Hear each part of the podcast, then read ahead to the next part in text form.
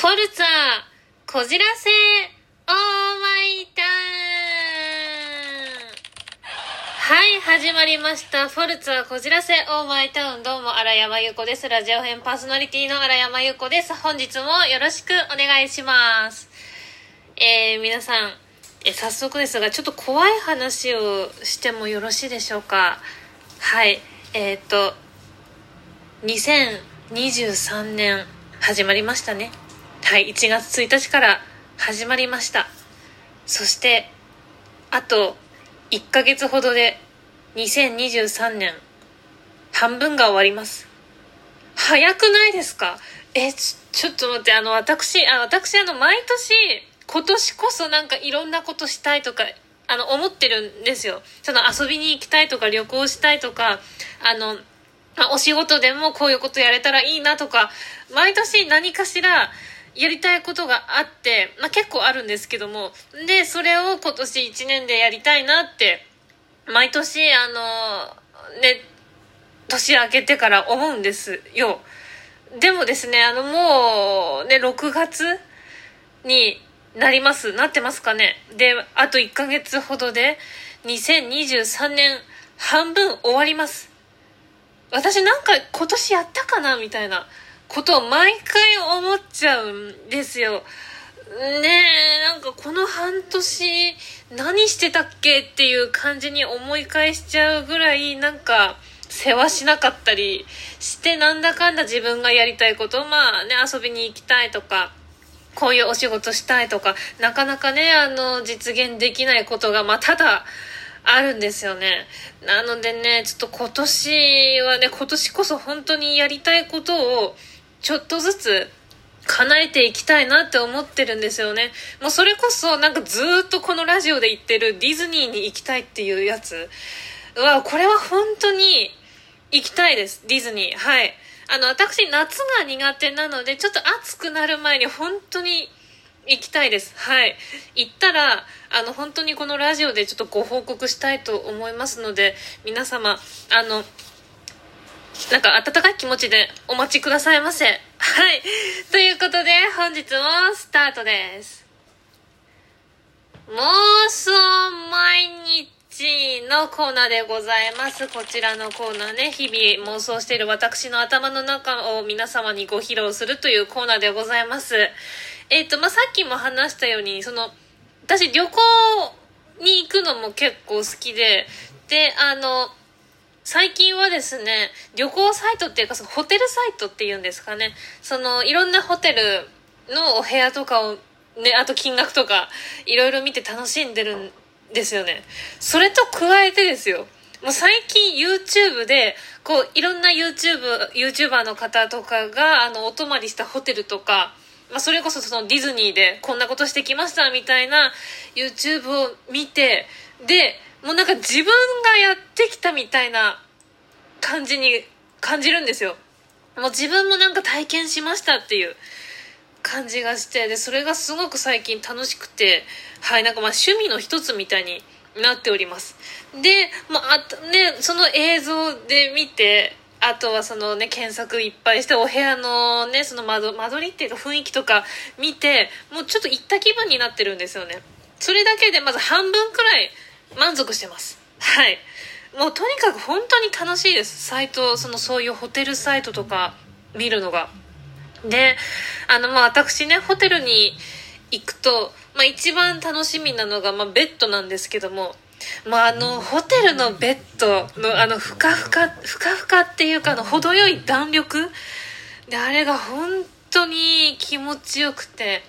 で、まあ、ホテルのね、ベッドって、普段、ね、私はあの、シングルサイズで寝てるんですけども、それよりもちょっと大きめだと思うんですよね。多分、セミダブルぐらい。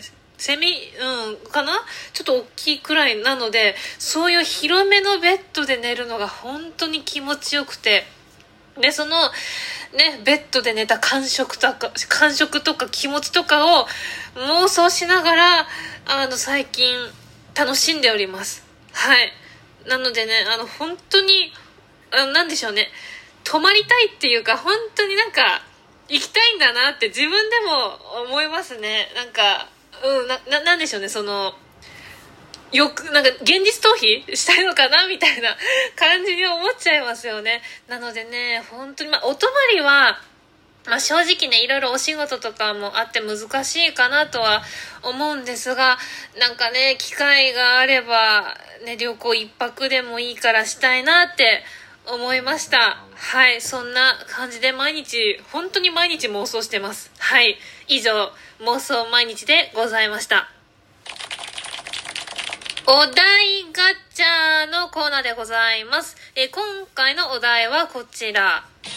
最近克服したものってあるでございます。はい。